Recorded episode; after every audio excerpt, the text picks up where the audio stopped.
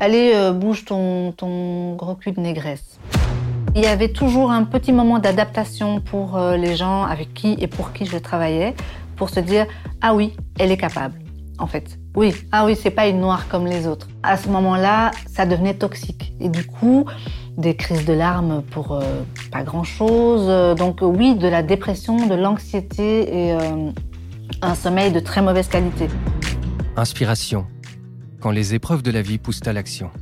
Un podcast d'En Marche, le journal de l'AMC.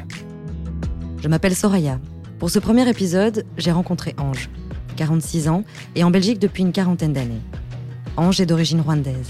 Elle parle du racisme et de ses effets sur la santé. Sous quelle forme il se manifeste et ce que cela peut entraîner comme dégâts. Ou comme frein aussi dans la vie. Dans la deuxième partie de ce podcast, elle raconte ce qu'elle a mis en place pour se préserver de ces violences quotidiennes, pour ne plus les subir. Son histoire pourra peut-être vous inspirer. Je pense que je peux dire que le racisme a une place, euh, enfin a trop de place déjà dans, ma vie, mais euh, oui, il est là de façon insidieuse. Dès que je dois interagir avec euh, l'extérieur, il y a toujours un petit peu cette idée de montrer, prouver, justifier que je suis quelqu'un de correct, que je ne suis pas là pour euh, créer un problème, que je ne suis pas en demande de quelque chose, que je suis capable d'être à l'heure, que je suis capable de parler correctement, de comprendre ce qu'on me dit rapidement, d'avoir euh, le bon accent, le bon débit, le bon flux. Ça, c'est quotidien, c'est tout le temps. Et je, je m'en rends plus compte maintenant, avec l'âge, que je ne m'en rendais compte euh, adolescente, par exemple. C'est quelque chose que je voyais pas. Je m'étais tellement habituée à ça que euh, ça, ça, fait partie, ça faisait partie intégrante de, de qui j'étais. Et j'avais toujours ce genre de remarques depuis l'école. Hein. Ah oui, Ange, elle parle bien, euh, Ange, elle se tient bien, Ange. Et je prenais presque ça pour des compliments. Donc c'est avec l'âge que j'ai commencé à me rendre compte qu'en fait euh, c'était bizarre, étrange, parce qu'on ne disait pas ça de mes autres copines belgo-belges. quoi. Donc je sortais du lot parce que j'étais une noire qui était intégrée.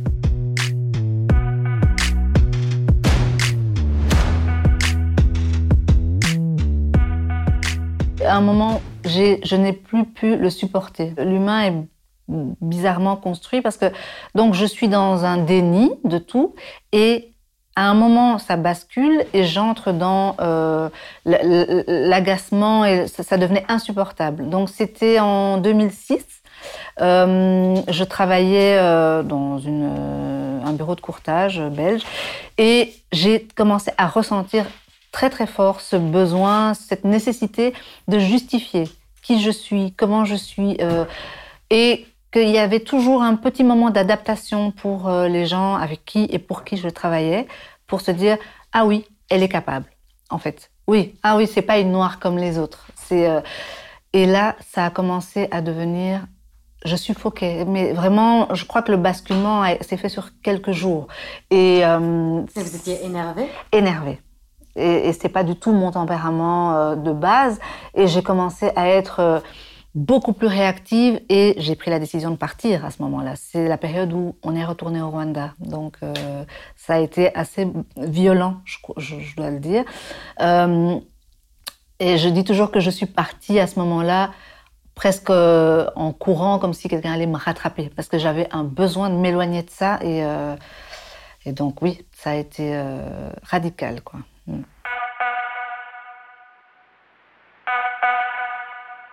Alors, il y a euh, effectivement une forme de tension constante qui entre euh, dans le corps, et euh, ce qui fait qu'on ne dort pas bien. On est anxieux, mais de façon... Enfin, oui, c'est une anxiété à trop forte dose, et du coup, c'est on réagit au quart de tour, euh, de la dépression, parce qu'en en fait, on se rend compte que quoi qu'on dise, on ne peut pas changer l'esprit de la personne qui est en face, que quand j'arrive au bureau et que je, reviens de vacances, et, voilà, qu'on me demande ah euh, tu as fait quoi? Et que je réponds euh, je suis allée au Rwanda pendant deux semaines. Ah et ça va là-bas et euh, tout de suite une idée comme ça que tout ce qui n'est pas ici en fait est zone de guerre, zone sinistrée. Moi ça peut sembler insignifiant, mais c'est quelque chose qui me mettait, et peut-être de temps en temps me met encore hors de moi. C'est, Mais je veux dire, j'en pleurais presque d'énervement parce que je me dis mais c'est pas vrai quand est-ce que ça va s'arrêter quoi? Euh, mais moi à ce moment-là ça devenait toxique et du coup des crises de larmes pour euh, pas grand chose donc oui de la dépression de l'anxiété et euh, un sommeil de très mauvaise qualité et en fait au final un travail de mauvaise qualité donc je veux dire ça peut aller jusqu'à perdre son emploi parce que si moi j'avais pas fait la démarche de démissionner, d'avoir les remerciements du jury, etc. Euh, euh, bonne continuation, ça allait pas bien finir. Ça, j'en ai la conviction. Alors que je suis fondamentalement pas quelqu'un de conflictuel, mais je, l'étais devenu. Dans le fait de devoir se justifier sur tout ce qu'on accomplit, euh, je suis noire, mais je peux être une employée modèle. Je suis noire, mais je peux être ponctuelle. Je suis... Et en fait, s'il y a un accro dans le cheminement, eh ben, tout de suite, on, finit par donner raison aux autres. Et se dire, ouais, mais bon, en fait, je suis juste pas capable de le faire. Je peux pas tenir un truc sur le long terme. Donc, on se sent. En fait, finalement, le regard de l'autre euh, nous impacte tellement qu'on finit par euh, se sentir nul, en fait. Et, j'ai beaucoup d'amis et de familles qui, sont, qui ont dit Ah, c'est comme ça. Ok, j'entre dans le, dans le schéma, en fait, il n'y a pas de souci. Je suis un nul, je ne vais rien faire, je vais arrêter mes études, je vais... Et donc, on, finalement, on se voit avec le regard de l'autre et on ne s'estime plus et on ne fournit plus d'efforts. Et beaucoup de gens ont, sont passés à côté de, de, de, carrières euh, euh, épanouissantes parce qu'ils se sont dit, oh, ça sert à rien, en fait. De toute façon, on m'a catégorisé et je ne peux pas changer ça. Donc, j'arrête et je me bats plus en fait. Donc oui, l'estime de soi chute euh, dramatiquement parce que le, trop de regards extérieurs finalement qui vont dans un même sens, mais ça, ça, vous influence. Il y a, je crois que c'est très difficile de de pas laisser ça nous changer euh, intérieurement. Ouais.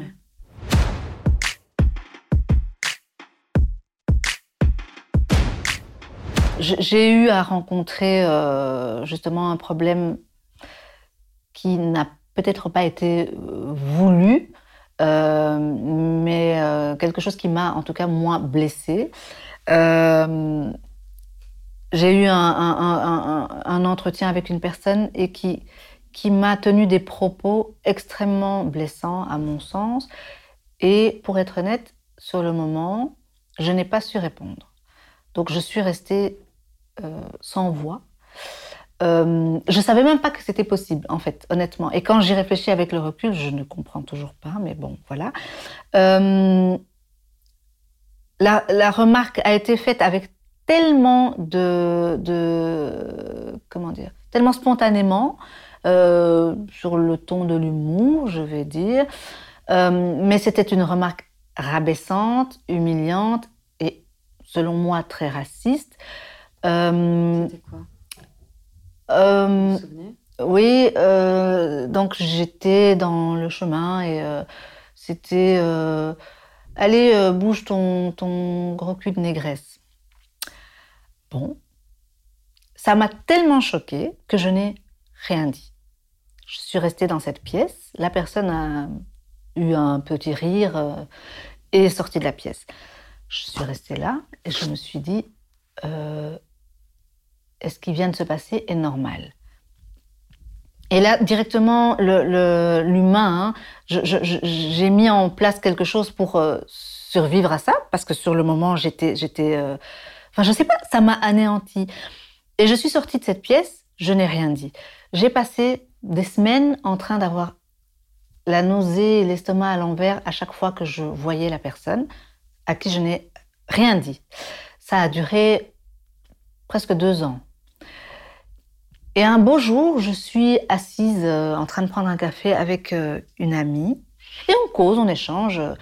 Et je sais pas, à un moment, je parle de ça. Mais en me disant, j'attendais un peu sa validation de me dire c'était pas très grave. Je crois que j'avais deux ans après besoin que quelqu'un me dise, et c'est quelque chose dont je n'avais pas parlé à ma famille, à mes amis. Enfin, je n'en ai pas parlé parce que j'avais presque honte. Et donc j'ai ressenti un peu ce que les les, les, femmes victimes d'agressions euh, euh, en tout genre peuvent ressentir et de se dire oui mais est-ce que c'est pas moi qui ai laissé faire ça? Parce que on ne s'explique pas le, le on ne sait plus si c'est l'autre qui est fautif ou si c'est nous. Enfin, je sais pas. Il y a une confusion qui s'installe. Je lui parle de ça. Elle me regarde, elle me dit, mais qu'est-ce que tu racontes? C'est pas possible. Quelqu'un t'a dit un truc pareil Je dis, oui. Euh, et là, je me dis, oh mince, pourquoi j'en ai parlé? Elle me dit, mais je sais pas quoi, mais tu dois faire quelque chose. Je dis, oh, mais ça fait deux ans, c'est pas possible. Elle me dit, Ange, si tu ne fais pas quelque chose, ça va te poursuivre. Parce que là, parce que j'étais évidemment effondrée en larmes, etc. Elle me dit, tu as un traumatisme et tu dois faire quelque chose, parce que sinon tu vas pas guérir.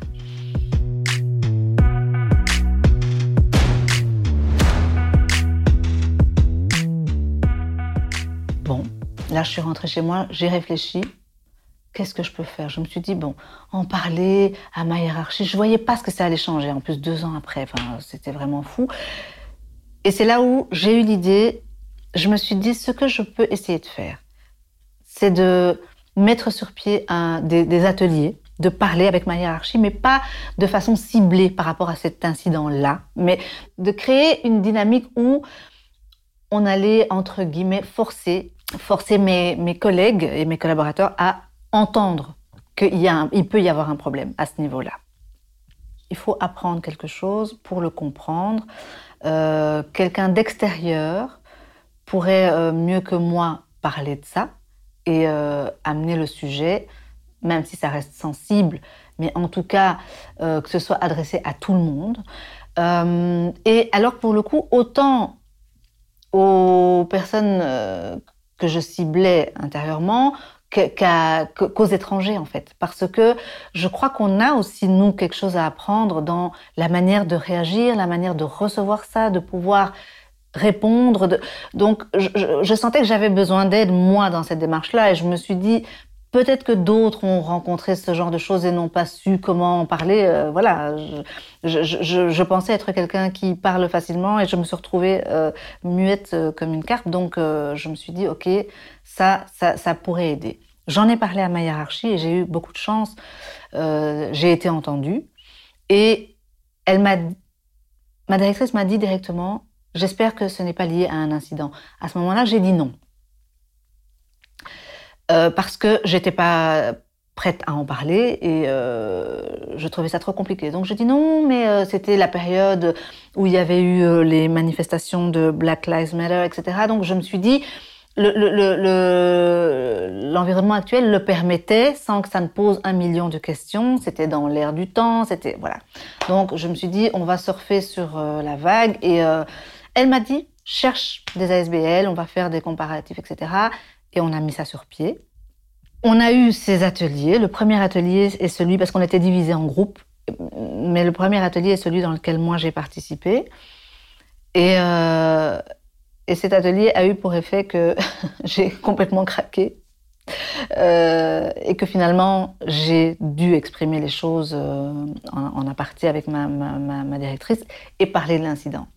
Et en fait, donc, cet atelier m'a sauvée parce que le fait d'avoir été obligée d'en parler parce que je n'ai pas pu euh, me contenir euh, dans, l'atelier en question, il y a eu une confrontation et c'est ce qui m'a permis, moi, de mettre enfin un point final à cette histoire et à passer à autre chose, en fait.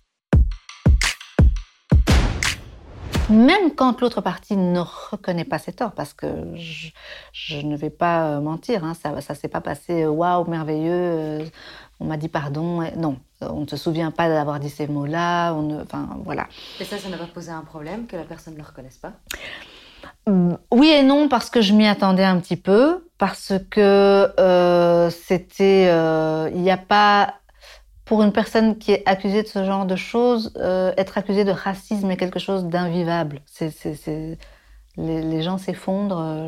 C'est presque moi qui demandais pardon à la fin de l'entretien. Donc, euh, C'était quand même très particulier, mais grâce aux ateliers, j'étais préparée à ça.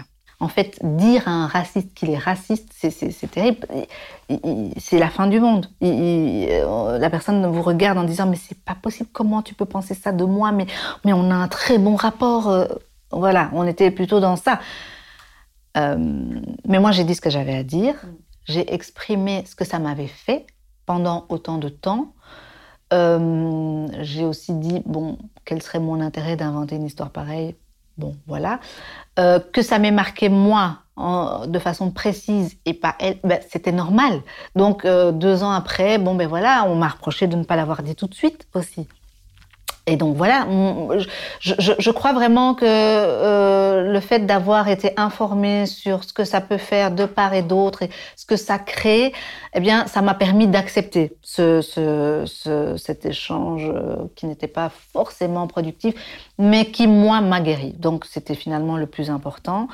Et ces ateliers ont ouvert le dialogue sur pas mal de choses et de problèmes qui pouvaient y avoir au sein de, de des équipes euh, avec lesquelles je travaille. Donc c'était très euh, positif euh, à, ce niveau-là.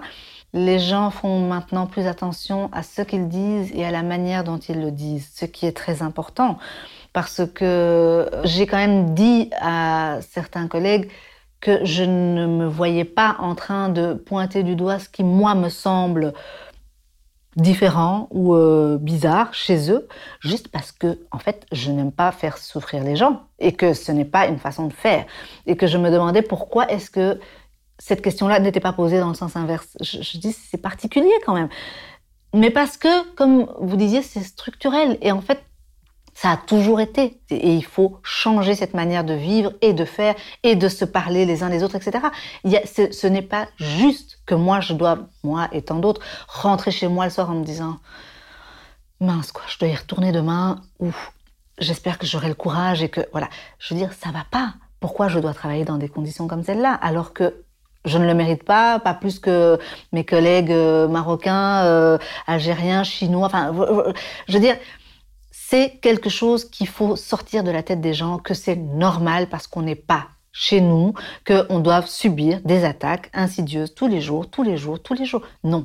Et, et, euh, et je crois qu'en fait, malheureusement, pour combattre tout ça, eh ben, ça se passe à un autre niveau. Il faut que les structures fassent quelque chose, que les hiérarchies entrent dedans et que ce soit dit et redit et redit jusqu'à ce que ce soit intégré. Parce que sinon, les enfants de mes enfants et ainsi de suite vont continuer à subir ce, racisme structurel insidieux, permanent, quotidien, et ce n'est pas vivable en fait.